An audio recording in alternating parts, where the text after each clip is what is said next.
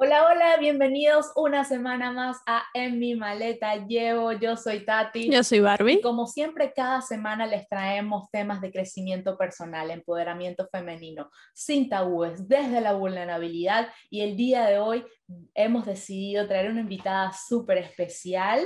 Tenemos a Tere de Grow and Glow y vamos a hablar sobre el fracaso.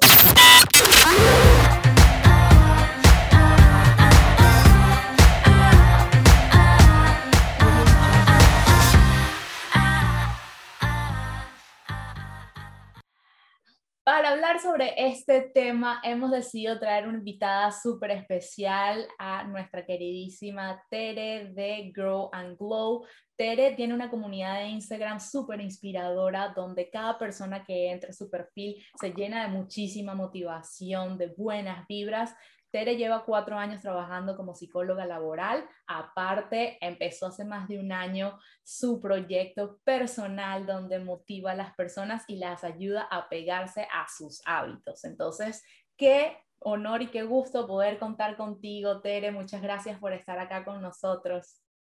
Muchas gracias, Tati y Barbie, por invitarme. Estoy muy contenta de poder participar, emocionada de poder llegar a más personas, pero por sobre todo por la conversa que se viene, que me tiene muy intrigada.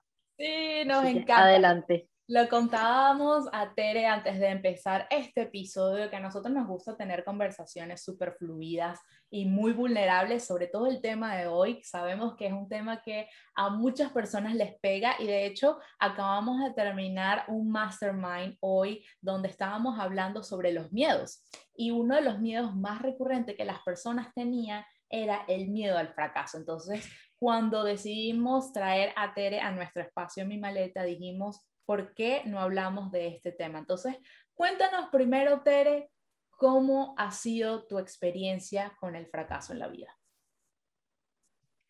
Me pasa que finalmente desde la psicología, claro, el fracaso como tal tal vez no existe, sino que es más bien eh, de acuerdo a nuestras propias expectativas.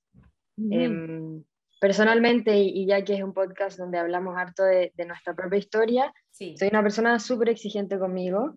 Entonces, yo sí he sentido que. Acá también levantan la mano. Somos tres. Eh, que finalmente, cuando no llegamos, logra, no llegamos a lograr nuestro objetivo, podemos sentir esa sensación de fracaso, ¿cierto?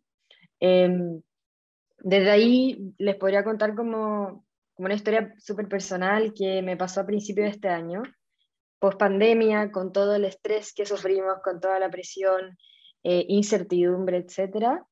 En tipo diciembre de 2020 empecé a vivir un, un proceso de empezar a sentir que no estaba rindiendo tan bien en mi trabajo, que no tenía energía, que comía mucho, me sentía súper ansiosa y me empezó a pasar que me despertaba a la mañana, me ponía a llorar, que no, no, tenía ganas de ir a trabajar. En realidad, es más que ir, en Chile estamos, o al menos mi trabajo, estábamos con home office eh, hace más de un año. Entonces era en realidad conectarme a trabajar, no, no tenía ganas.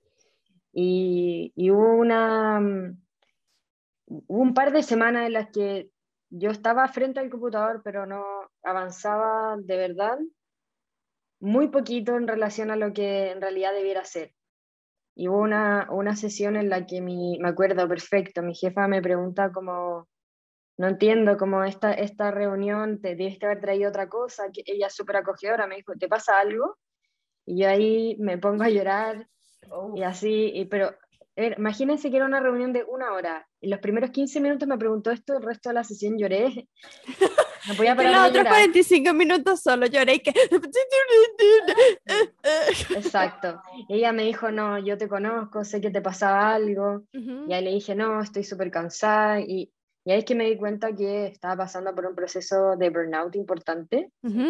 Entonces, si les pudiera decir algo, yo, yo sentí en ese minuto, yo ahora lo miro en perspectiva, a mí me sirvió pasar por eso, pero en ese minuto sentí que, que fracasé en este proceso de, eh, de cuidarme, de ponerme en el centro, me olvidé de mí por cumplir mis objetivos laborales y, y desde ahí para mí llegar a ese punto como de fracaso, como de tocar el fondo, sentirme en un hoyo, me sirvió para hacerme cargo. Claro. Ya, entonces, exacto.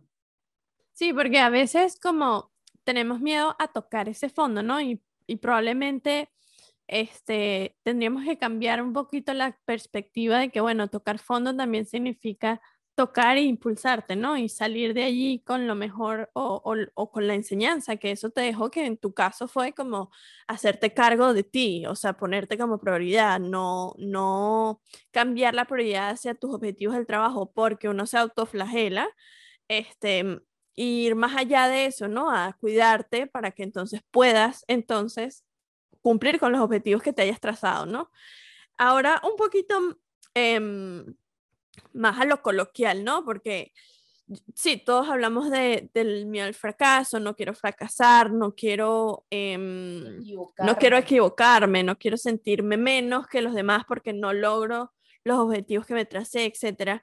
Em, quería sacar un poquito, ¿no? De, de, esas creencias que todos nos tenemos en la cabeza y que, que nos autoflagelamos, ¿no?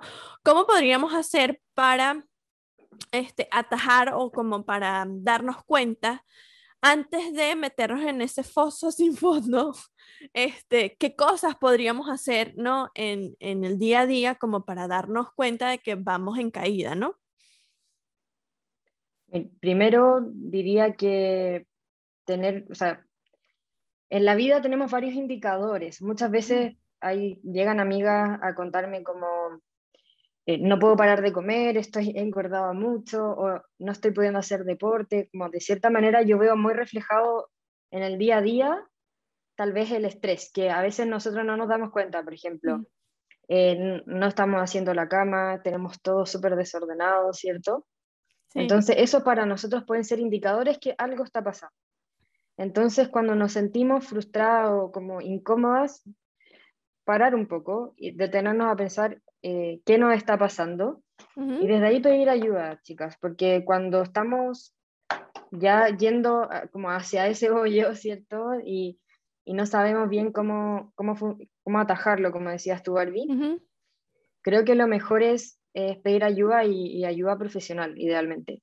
Acudir a un mm. psicólogo, a, terapia, em, sobre todo si ya te encuentras en ese hoyo, que fue un poco lo que yo hice. Yo sí acudí a, mi, a mi terapeuta, o sea, yo, yo no les voy a decir que salí de ahí, de ese burnout, con jugos verdes y despertándome haciendo meditación en la mañana, porque les mentiría. Salí con terapia, con psiquiatra, eh, y, y, con mucho orgullo les puedo decir que, que, yo logré salir de ahí y hoy día me siento súper bien, eh, pero hay que pedir ayuda y hay que, hay que ser bien valiente, porque a veces da un poco de miedo, en Chile al menos, no sé cómo es en Venezuela o ahora en Canadá, que el, el psiquiatra está súper eh, estigmatizado. Como, sí, es como estás loca.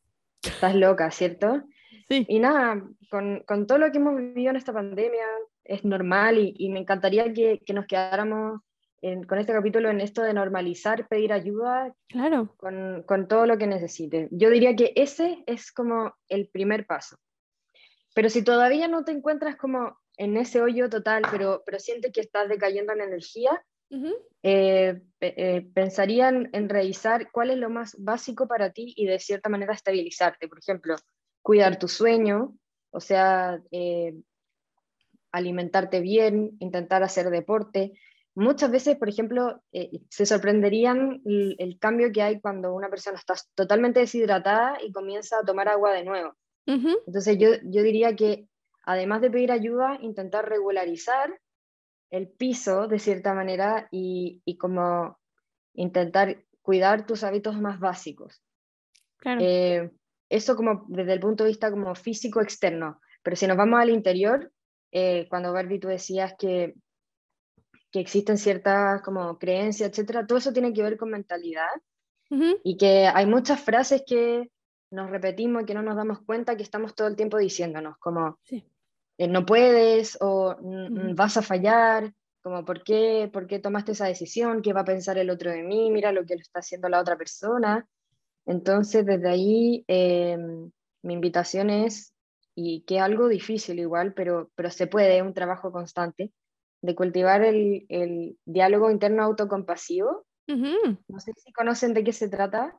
Que sí, yo me lo sé, pero no lo practico. Ah, a veces se nos olvida, nosotros conocemos la teoría, hemos estudiado, pero llevarlo a la práctica siento que a veces cuesta más porque sí. eso es algo que llevamos durante muchísimo tiempo, es algo que, que esa vocecita que ha estado con nosotros durante muchos años y que es un hábito que automáticamente sale al momento que percibimos ese fracaso o esa falla, a veces percibimos esa falta eh, y, y, y que además es, es, complicado de sobrellevar porque a pesar de que uno puede tener motivación, las charlas, escucho todos estos recursos, uno específicamente hay cosas que son nuestra debilidad. Por ejemplo, eh, el, el, el, como decías tú, la, las expectativas, lo ser súper exigente.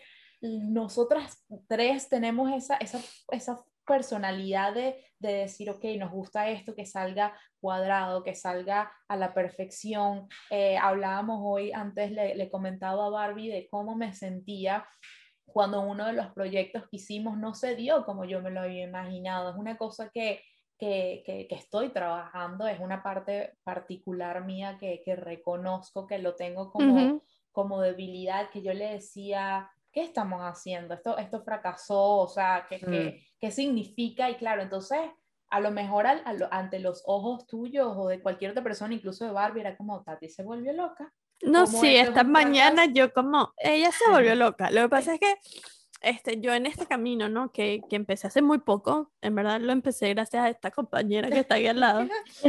Este, yo me leí un libro de Mark Manson, que es el arte sutil de que no te importe nada. Me encanta ese libro. Yo me leí ese libro y me di cuenta de todas las cosas que no me aportan nada bueno y que yo le pongo toda la importancia del planeta. Exacto. Entonces, desde ese momento yo me leí ese libro, yo digo, ok, tengo cinco cosas las que tengo que ponerle toda mi importancia y, y, y todo mi, mi, empeño, ¿no? Lo demás me resbala, o sea, literal, me resbala. Y es, y es mm. algo como que me abrió este, las puertas a muchas otras cosas, ¿no? Y como hablamos esta mañana, yo le decía, bueno, pero quien se lo pierden son los demás, no nosotras. O sea, e, la pérdida no viene de uno. la pérdida viene de los demás. Lo que pasa es que eso era personal y a lo que iba de, la voz interna y la autocompasión, eh, no siempre va a salir de forma automática. Exacto. Estamos probando cosas nuevas, nos hacemos una expectativa y aparte yo siento que tengo una personalidad extremadamente soñadora, idealizadora. Mm. Yo pongo todo con flores, globos, música. O sea, mi cabeza es. O sea, y ella se arma la película. Si yo hago una película romántica de amor y cuando las cosas no salen así, como es algo que mm. yo me imaginé, que,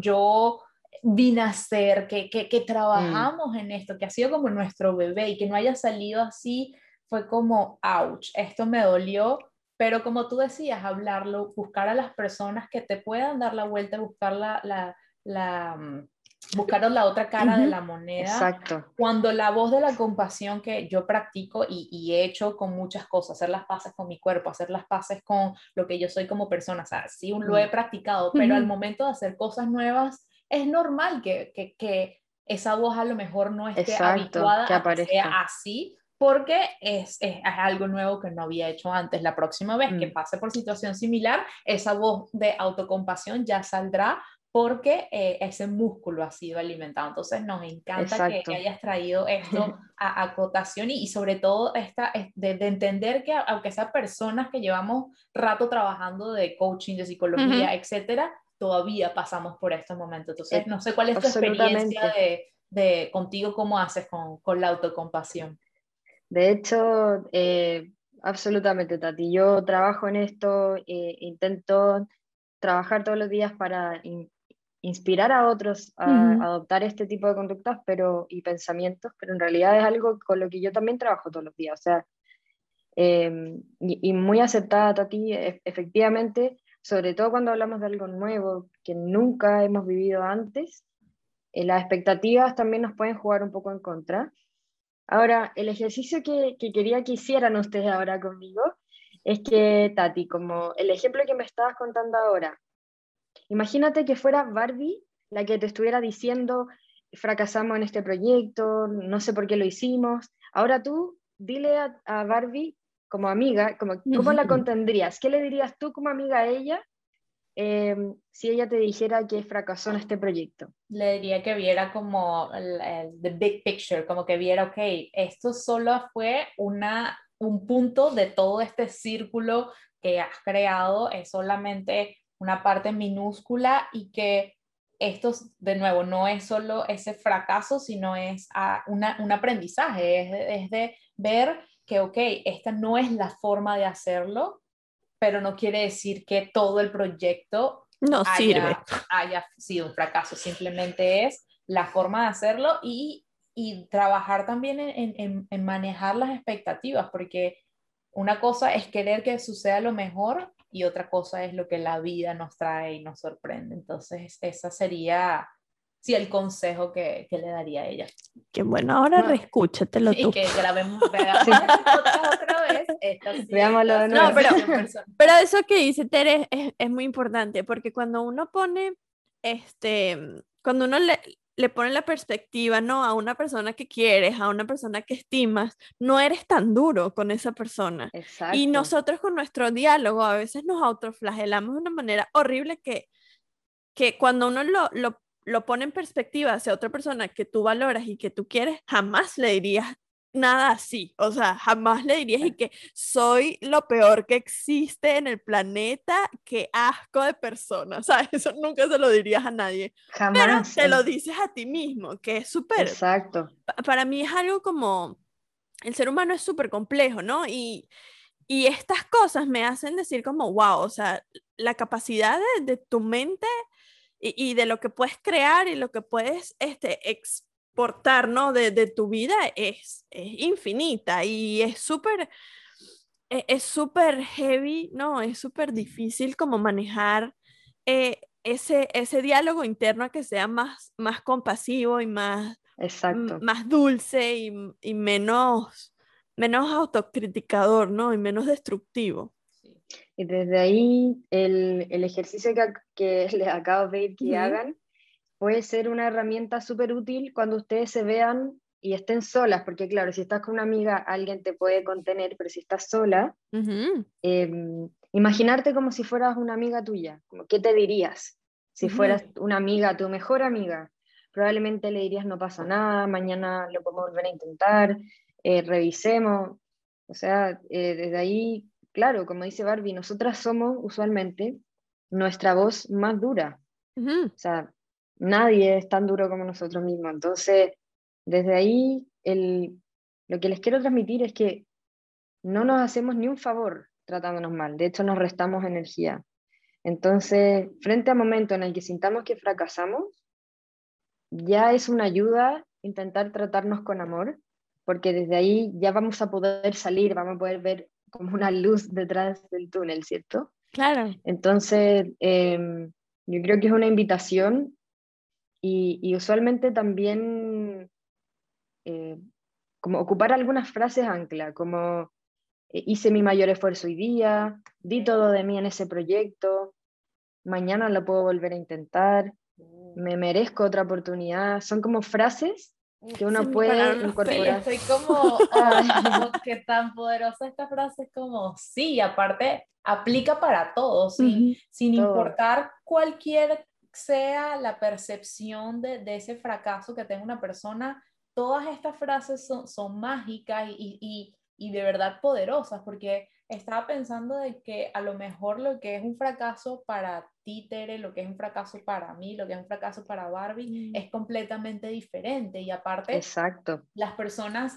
eh, que lo ven desde, desde afuera, que no están en nuestra cabeza, a lo mejor incluso lo ven como motivación, incluso lo ven como algo espectacular. Y, te pongo el ejemplo rápido de que yo me acuerdo lo mismo de las conversaciones con los jefes. Los jefes saben que uno no va bien. Y yo también cuando me tocaban mis, mis, mis sesiones de, de, de evaluación de, de, de, cómo iba a estar en el, en el mes, muchas veces yo estaba ahí llorando hasta que la última le dije, no, ya renunció. La última vez ya, ya fue que renunciaba. Y él me, me, me preguntaba, pero ¿por qué? eh, ¿qué sientes, no? Eh, parecía también como mi psicólogo estaba. Y yo le decía que no estoy dando mi 100%. Y, y yo le digo, no siento que esté ni siquiera dando mi 50%. Y era, él decía, para lo que ti, para lo que a ti es el 50%, para la empresa, nosotros, la organización, se acerca al 95%, nunca va a ser el 100% porque si no el trabajo me hubiese quedado pequeño. Pero es increíble la, la posición que uno ve y, y, de nuevo esa voz crítica que, que, viene mucho desde la infancia. No sé si nos podrías dar un poco como ese, sí, ese background, como esa historia, que, que de, de, de dónde nace esta crítica y por qué cada persona de forma individual ve ciertas cosas como fracaso y ciertas otras cosas no. Claro, em, desde ahí puede tener varios orígenes. Uno, por ejemplo, el, en mi caso viene em, de que, bueno, nosotros somos cuatro hermanos eh, y yo soy la única mujer. Mi mamá siempre me dijo como, tú eres la más fuerte, tú eres la más independiente. Entonces, como, de cierta manera siempre tuve el, como la mochila de tener que demostrar que yo era fuerte, independiente y, y, que me la podía. Esa era como la frase típica. Entonces, ella sin querer, muy amorosa, siempre me dio, me, me quiso empoderar, pero a mí también eso me dio una voz interna súper exigente. Claro. Hay otras personas que, por ejemplo, porque sus padres fueron súper exigentes con ellos, ellos adoptaron una voz interna exigente. Hay veces que al revés, porque no los pescaban. Em, puede ser que tengan una voz exigente porque son muy competitivos, porque le quieren demostrar algo al resto o a ellos mismos. Entonces, en realidad tiene muchas, muchos orígenes. Eh, depende del, caso particular de cada uno, pero sí les puedo decir que, que, es algo como muy primitivo, como en el sentido de, de que nace desde muy chiquitos y que incluso por eso puede, puede ocurrir que te sea tan complejo sacarlo, porque es algo que viene desde probablemente toda la vida. Y puede ser también culturalmente, em, yo sé, por ejemplo, que en Venezuela gente súper profesional, eh, súper estudiosa, etc. Entonces también culturalmente puede pasar que, que se exijan. Hay culturas más exigentes que otras. Por ejemplo, también en Corea, eh, creo que era en Corea, que está la tasa de suicidio más alta del mundo, porque porque, no, porque sienten que fracasan y que a ojos nuestros ver que tienen un triple doctorado, eh, cierto, como total éxito, pero tal vez para ellos no es suficiente. De hecho, en Japón, ahora que lo estoy pensando, Japón era, ¿no? creo que es en Japón y ellos trabajan una cosa como lo normal son como 14 horas al día, que yo digo, yo no podría, que no puedo ni 5, y estoy, y trabajo 5 horas, y que Dios mío, qué jornada laboral tan fuerte. Sí, pero, pero rescatando eso, este, voy a poner mi, mi granito de arena, ¿no? A eso. Este, yo creo que todo este set de creencias que nos imponen cuando somos pequeños em, y que no trabajamos en ellos cuando somos grandes, pues eso añade, como dice Tere, a la mochila, ¿no? Porque sí, o sea, si en tu familia, por ejemplo, tu valor el valor familiar es el trabajo, mm. tú vas a querer eh, sacar ese valor para pertenecer a tu grupo familiar. Y muchas veces eh, nos dejamos de escuchar a nosotros mismos y qué es lo que necesitamos para mm. cumplir con esa pauta, ¿no? Mm. Y, y, cuando estamos pequeños, igual, como, como le ocurrió a Tere, o sea, si tu mamá desde pequeña con lo mejor que pudo, pues te, te impuso, ¿no? Esa, esa pauta de que te la vas a jugar y tú sí puedes y todo este tema, a veces también dejamos de escuchar a, esa vocecita que te dice, para un momento, eh, recárgate de otras cosas por este, cumplir con esas pautas, ¿no? Entonces, creo que es importante pues evaluar, hacer esa autoevaluación de qué creencias em, me están llevando, ¿no? A ese, a ese hueco. Eh, ¿Qué creencias me están llevando allí y cómo, cómo me puedo ayudar, ¿no? Eh, bien sea que voy a buscar un terapeuta, pero si no tengo las herramientas, pues cómo, cómo pudiésemos, ¿no? Eh, darle herramientas a esas personas que no tienen los recursos para este, tener un terapeuta que, ¿qué herramientas podríamos darles eh, tú como, como psicóloga para destruir ¿no? esas creencias o para para hacer mejor el manejo de esas expectativas, ¿no? Claro. Eh, gracias, Barbie, ahí por, por, la, por la introducción.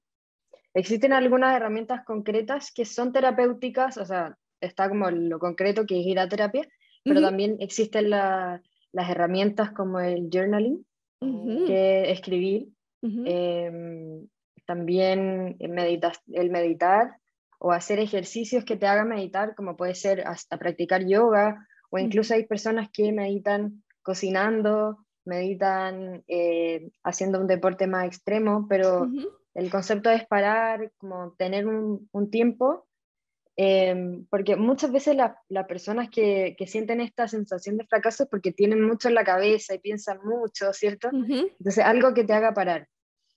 Eh, una forma también de meditar puede ser a través del arte, todo lo que te permita como sacar afuera, porque a veces en la cabeza está todo súper revuelto y, como desordenado. Como organizar todas esas ideas. Exacto. Cuando las sacas afuera y dices como, oh, no sabía que tenía todo esto, puede ser, como decía, en la escritura, en la escritura y en la pintura existe esa cualidad que te permite sacar afuera lo que estás, lo que estás viviendo.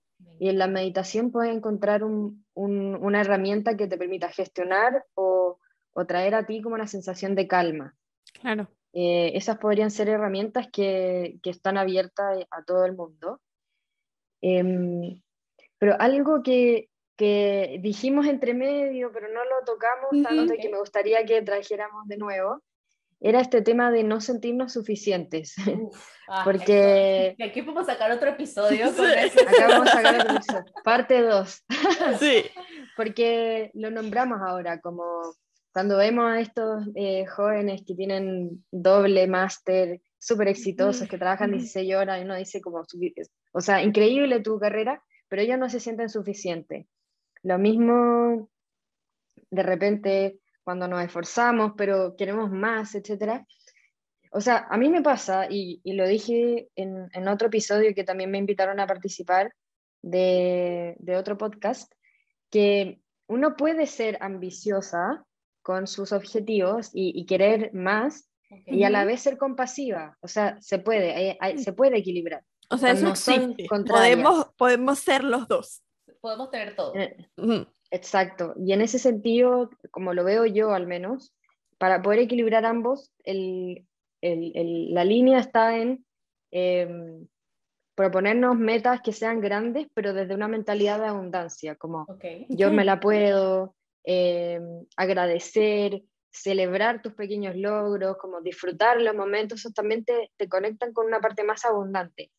Porque cuando cuando nos conectamos tal vez con una, con una, con una sensación más desde la carencia, vamos a ver todo como un fracaso, que no lo podemos, que viste que no ibas a poder, etc. Entonces, yo diría que finalmente es un proceso en el que estamos continuamente trabajando. Hay días en que nos vamos a sentir mejor que otros, pero de base podemos ir aprendiendo distintas herramientas que nos permitan ir llevando el día a día. Eso diría yo que son eh, súper buena, buena conclusión, me encantó porque e, es bueno también rescatar esas cosas que, que lo importante, ¿no? Que es conectarse con la información que necesitas. De hecho, hoy en, en el Powerman que estamos hablando, eh, hablamos de eso, hablamos de lo importante que, que es rodearte o leer o escribir o alimentarte de cosas que te generen cambios positivos, ¿no? Y que te ayuden a conectarte con esa energía positiva para que puedas ver en lo malo lo bueno.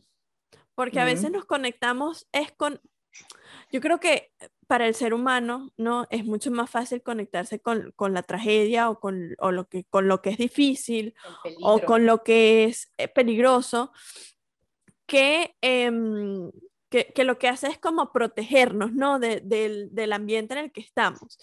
Y muchas veces cuando estamos conectados con esas energías, pues no vemos, em, no vemos otra cosa, no vemos más allá, no, no, no queremos salirnos de esa zona de confort en la que estamos acostumbrados a estar y que quizás nos perdemos de muchas cosas también eh, bonitas de la vida, porque la vida también es bonita, uno es el que se la complica, este, por, por estar pegado a esa energía. Entonces, qué bonito que sacaste a colación ese, e, es hacer esa diferencia, ¿no? Y conectarte con las cosas que, que te van a llevar a hacer cosas productivas o a sentirte mucho mejor.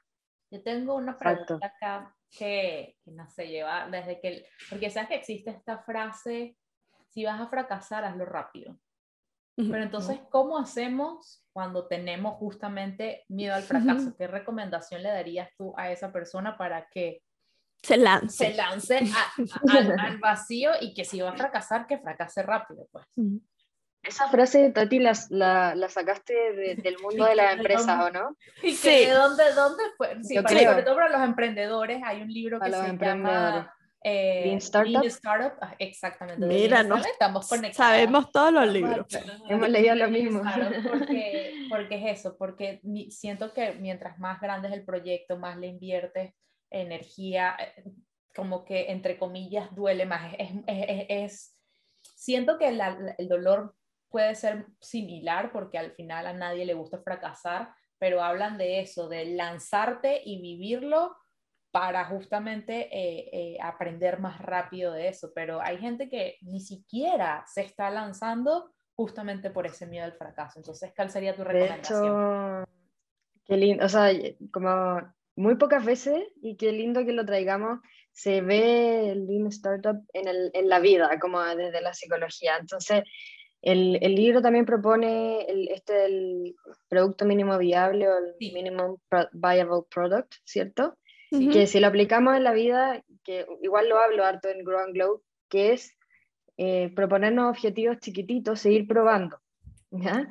Eh, me encanta, de hecho, cómo lo propone el autor de ese libro, porque él dice, claro, como, ya no sé, nuestra meta es crear una, un auto de carrera, ¿cierto? Pero vamos a partir con un patín y que al patín después le ponemos un mango, después, el mango eh, después al patín le ponemos un motor y se transforma en una moto, después un auto pequeño y así vamos probando y equivocándonos y aprendiendo rápido. Entonces yo veo que si, si lo llevamos a la vida, es finalmente que si queremos probar algo nuevo o, o, tal probablemente como lo hicieron, o sea, no sé en verdad cómo partieron ustedes el podcast, pero por ejemplo con el... Fue, vamos a lanzarnos a ver qué sale. a ver qué sale. Claro, me llamó y al día siguiente estábamos grabando con un teléfono sin micrófono, sin luces, porque teníamos esa perspectiva de lanzarnos rápido. Ese puede ser un MVP, porque imagínense, no sé, no les hubiese ido bien en el fondo no tuvieron que invertir en micrófonos y cámaras increíbles, etcétera, invitar y tener un invitado así de lujo y ustedes se ponían nerviosos. No, partieron de a poco, solo ustedes son un producto mínimo viable, un objetivo chiquitito como ya. Nuestro sueño es crear el podcast eh, más inspirador de la lengua hispana. Entonces, el primer paso para hacer eso es crear el primer capítulo. Ya ustedes se lanzaron. Y le funcionó, y hoy día tienen sus micrófonos rosados preciosos, Estamos en una sala de Zoom eh, y desde ahí eh, han podido ir creciendo, llegan a distintas partes del mundo y, y finalmente ese es un súper buen ejemplo que ustedes me acaban de dar de cómo partir de chiquitito y, fracasar rápido. O sea, más que, más que fracasar, la invitación más que a fracasar rápido es de probar en chiquitito y no estar todo el año. Imagínense ustedes dijeron, ya, vamos a hacer 14 capítulos, vamos a hacer los script de esos 14 capítulos y nunca han hecho ni uno solo. Exacto. la, la, posibilidad de sentir mayor sensación de fracaso después de que no funcione es mucho más grande porque el, el, esfuerzo que le pusieron fue mayor.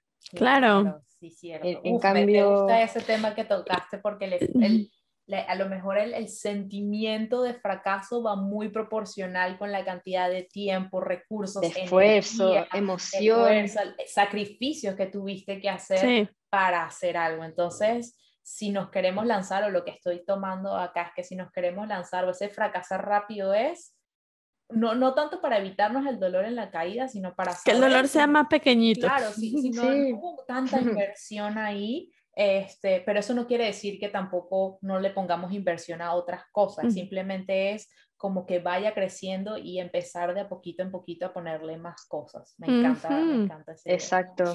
y bueno, para concluir, ah, ya. danos tres, tres tips em, que podemos implementar en nuestra vida eh, para eh, no sentir esa, ese fracaso que duela tanto o, que sea tan gigante que lo veamos como algo que no podamos superar nunca.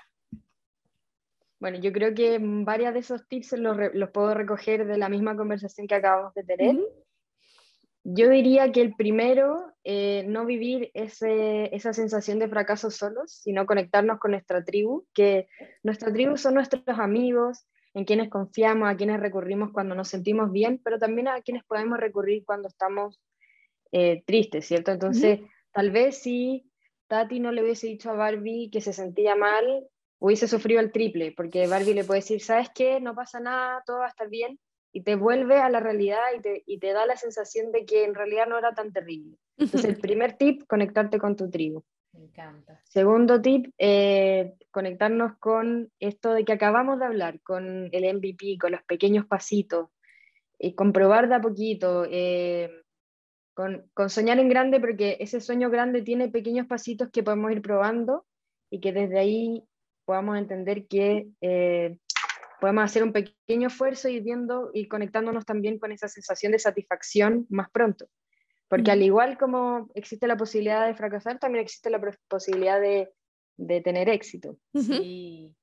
Ese sería mi segundo, serían eh, tribu, pequeños pasitos, y por último, eh, yo diría que pondría al centro el, el, eh, el, diálogo autocompasivo, que es el que acabamos de hablar también, que, que es yo no digo que de un día a otro eh, seamos súper amorosas con nosotros, eh, sino que empecemos a cultivar un diálogo em, interno autocompasivo y repetirnos algunas frases, algunos mantras internos como eh, me merezco volver a empezar, me merezco disfrutar, puedo equivocarme y volver a empezar todos los días, celebrarme mis pequeños logros y desde ahí em, son, ah, las tres aspectos son relacionados también con, con mentalidad, o sea, con, con, cuidarnos la mente también y que desde ahí podemos ir avanzando. Ay, me encanta. ¡Qué lindo! o, sea, siento que de verdad como que incluye todo. Yo simplemente le agregaría que esto hay que trabajarlo siempre, porque probablemente las personas que escucharon este episodio lo hayan escuchado, lo hayan leído los libros como nosotras mismas, pero tanto Tere como Barbie como yo seguimos probando cosas nuevas y nos ponemos a prueba nuestra capacidad de manejar el, fracaso y que el fracaso nunca realmente va a tener un impacto tan grande o, o, mejor dicho, no es el impacto, no, no le podemos transformar esa, esa situación que consideramos como fracaso a el, el, aprendizaje. Por eso a mí me gusta mucho, seguro la gente lo ha visto por ahí, que dice que fail en inglés, las palabras, eh, la de letrearlo de eh, el acrónimo. El acrónimo del, del, que significa, si menos mal, ¿ves? Pero eso de uno hay que rodearse de personas así para que les recuerden. Yo me sé todas las palabras complicadas. Complementa. entonces, bueno, dice que el, en inglés sería first attempt in learning, que sería el primer intento en aprender. El fracaso es cómo no hacer las cosas no significa que tengamos que renunciar a nuestros sueños o a, a las cosas que queríamos hacer. Precioso. Me encantó tener esta conversación, Tere, qué éxito. Cuéntanos cómo podemos trabajar contigo porque justamente en esta parte del fracaso es muy importante lo que tú mencionabas al principio de contar con alguien, de tener a alguien ahí que, que vaya contigo de la mano y pues te tenemos aquí, por eso te trajimos al podcast. Cuéntanos qué haces, cómo haces, dónde lo haces y cómo hacen las personas que nos escuchan para trabajar contigo. Buenísimo.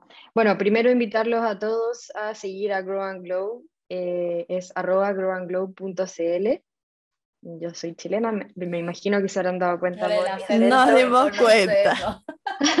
pero nos encanta, me encanta esa no, no, lo disimulo, pero intento no hablar tan rápido para que no se me pierda. No, se te entendió todo, no te preocupes. Nosotros tampoco, eh, nosotras intentamos, entre comillas, hablar lento y pues la gente que nos sigue a veces tiene que ver cinco veces el episodio para entender qué fue la frase que dijo Barbie, porque así somos. Nosotros lo, nos empoderamos con nuestros acentos. Muy bien, me encanta. No, yo actualmente trabajo a partir de asesorías personalizadas. Perfecto. Eh, tengo dos planes principales que eh, ambos están enfocados en crear hábitos saludables. Como psicóloga, lo que hago es que nos juntamos en una primera sesión, revisamos cuál es tu propósito en la vida, cuál es, cómo, visualizas, cómo te visualizas a ti de aquí a un año, y a partir de eso nos vamos a crear objetivos concretos. Si tomas el plan de una semana, te acompaño durante una semana todos los días como tu cheerleader. y desde ahí te acompaño, te doy energía, te voy comentando y vamos aprendiendo juntos. O bien, si tomas el plan de un mes, además de la sesión inicial, tienes eh, tres sesiones de seguimiento y una de cierre. Ok. Entonces, desde ahí, dependiendo de lo que necesites. El plan de una, de una semana se llama Reactívate, porque está enfocado en reactivar hábitos. Por ejemplo, si ustedes me dijeran, claro, yo hacía deporte y este año no he hecho nada, perfecto, nos juntamos, nos ponemos objetivos. Usualmente em, la gente fracasa en crear hábitos nuevos en, el, en que eh, toman este concepto del todo o nada, como esta semana, todos los días deporte, dieta al máximo y, tipo miércoles fracasan. que el tipo miércoles y que bueno, me provoca como una hamburguesa y no corre. Claro, o sea, no, a mí también me pasa lo mismo, me provoca un cheesecake. Entonces, desde ahí creamos objetivos que sean realistas, medibles y alcanzables. Y en el caso de un mes está pensado, se llama Glow Up Total y está pensado en crear nuevos hábitos, trabajar, cultivar la mentalidad de crecimiento, cultivar el diálogo autocompasivo y, y, como tenemos varias sesiones, está la posibilidad de conversar, qué te ha ido pasando, ir aprendiendo, etc. Esas son las dos modalidades, eh, pero de todas formas en mi, en mi Instagram y ahora en LinkedIn también estoy presente, comparto harta información y, y, y, también consejos para el día a día. O sea, no es necesario que me tomen una asesoría, o sea, yo feliz, pero no es necesario para poder ir contagiando. bueno, pero para la gente que tiene otro tipo de recursos, de más tiempo. Exacto. Eh, tiene una página súper motivacional, aparte es bella, o sea, debo hacer acotación aquí que el diseño es espectacular. Para mí normalmente es la del diseño, pero yo cuando veo las cosas bonitas aprecio la belleza y es una forma muy fresca y fácil de entender, así que mm. qué éxito que en menos de, en menos, o sea, esto lo lanzaste hace un año y mira todo lo que has crecido, de verdad que es súper inspirador, nos encanta contar con personas como tú en este mundo, creemos que las mujeres podemos hacer cosas maravillosas, impactar la vida de, otras personas y de verdad que muchísimas gracias por ofrecer servicios y ayudar a otras personas a unirse a ese glow que para los que no nos están viendo, vayan a verlo para que vean lo hermosa que está esta niña, la sonrisa que tiene y de verdad cómo brilla, porque se nota que cuando uno hace lo que ama, brilla de adentro hacia afuera. Como siempre, la invitación es para que nos sigan en nuestras redes sociales también. A mí me pueden encontrar como Tati Santeliz. A mí como Barbie.regales. Y por supuesto el del podcast que es en mi maleta.podcast. No se olviden que aparte tenemos una página web con recursos gratis donde los ayudamos en su crecimiento. Como hablábamos el día de hoy, una de las herramientas es el journaling. Para los que están empezando les ofrecemos una guía para hacer empezar a hacerse esas preguntas, a responder durante la práctica del journaling en enmimaleta.com. No se olviden que tanto Barbie como yo somos coaches y los podemos acompañar en su camino de crecimiento personal. Los invitamos a que revisen nuestras redes personales y nos escriban si necesitan alguna guía, sugerencia, ayudita. Están pasando por esos días que se sienten súper fracasados. Acá estamos con ustedes, no están solos. Y la invitación es para la próxima semana un capítulo más de mi maleta llevo. Que tengan un excelente día y muchas gracias por todo su tiempo. Bye bye.